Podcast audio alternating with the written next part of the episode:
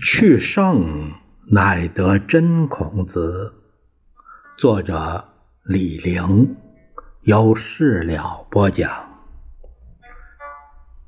汉画像石上的孔子像。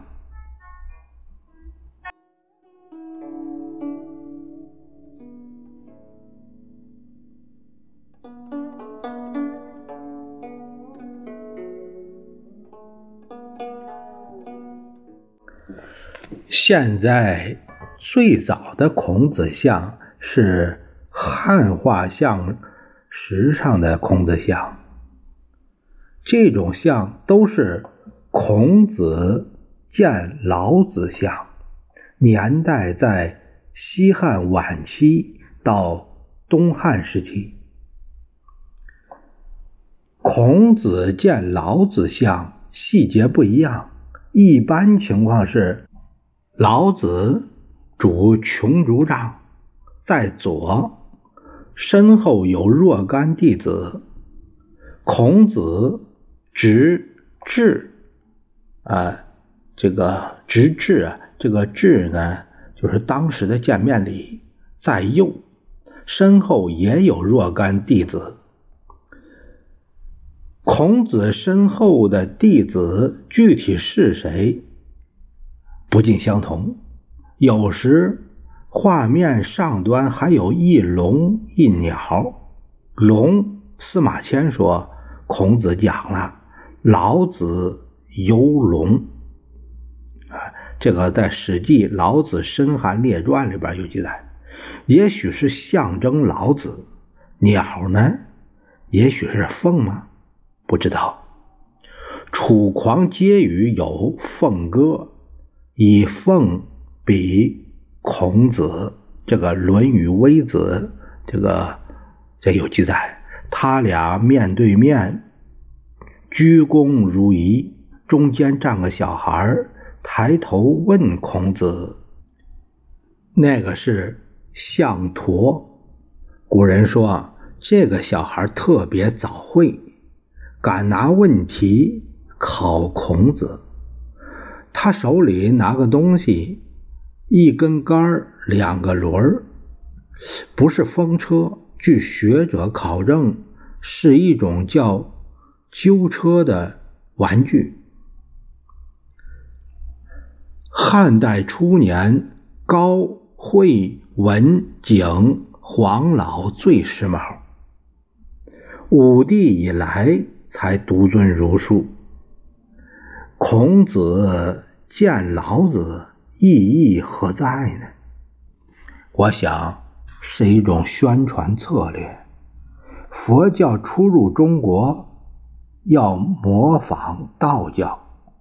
明末利玛窦到中国传教，也有入乡随俗的所谓利玛窦规矩，他们都采用这种策略。我猜呀。儒家打翻身仗，可能也靠这一套。西汉武帝的时候，孔子运气刚刚好那一阵那一阵儿，老子的名气还相当大。当时借老子的光，容易被人接受。老子的特点是老。汉代传说老子是一老寿星，活神仙。这个《列仙传》里他这样说：“孔子问礼老子。”这个《礼记·曾子问》还有《史记·孔子世家》《孔子家与关周》，这这里都有记载。他有象征意义。他见老子受。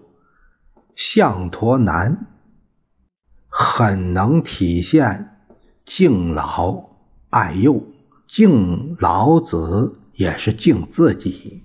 民间画法很喜相。看这类画，我会想起另一幅画，就是拉斐尔的雅典学院。雅典学院是焦点透视。画面上由远到近有四个拱门，一层套一层，台阶上下有一堆人。柏拉图和亚里士多德站当间，比孔子、老子放松，肩并肩聊着天向我们走来，画面很有纵深感。汉画像石正好相反，是底线横列法，散点透视。孔子和老子面对面，搭弓作揖，侧对着我们。两队人马，一个中心点，人的视线横扫，一边从左到右，一边从右到左。朝中心点靠拢，中心点是象驼，所有人站一横排，根本没有纵深感。他们的构图不一样。汉代的孔子像眉眼儿不清，哎，令人遗憾。呃，汉代的画像石。是用于墓葬，但它们的来源还是生人所居宫室庙堂中的壁画。汉画像石上的孔子像和孔子弟子像是从哪儿来的呢？我怀疑或与汉代的两所学校有关。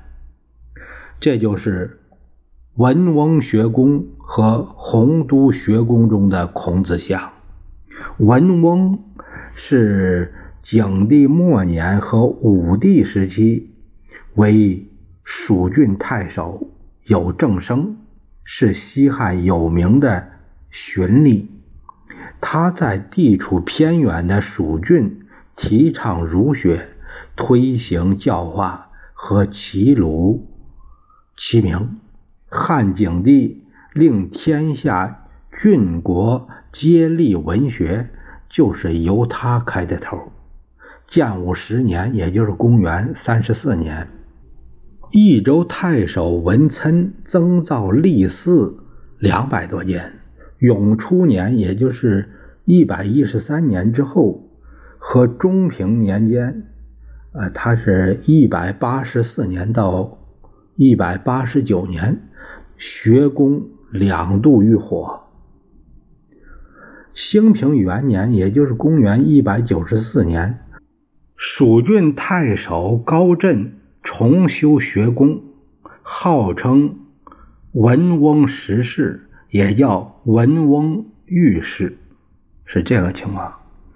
这个文翁学宫，它是汉景武他之际，公元前，呃。一百四十五年到公元前一百三十六年，蜀郡太守文翁在成都县城（现在的成都市）南门外修立的学宫，内有讲堂和经舍。经舍就是学生宿舍，讲堂叫周公礼殿，其中有壁画绘三皇五帝、三代君臣以及两汉君臣。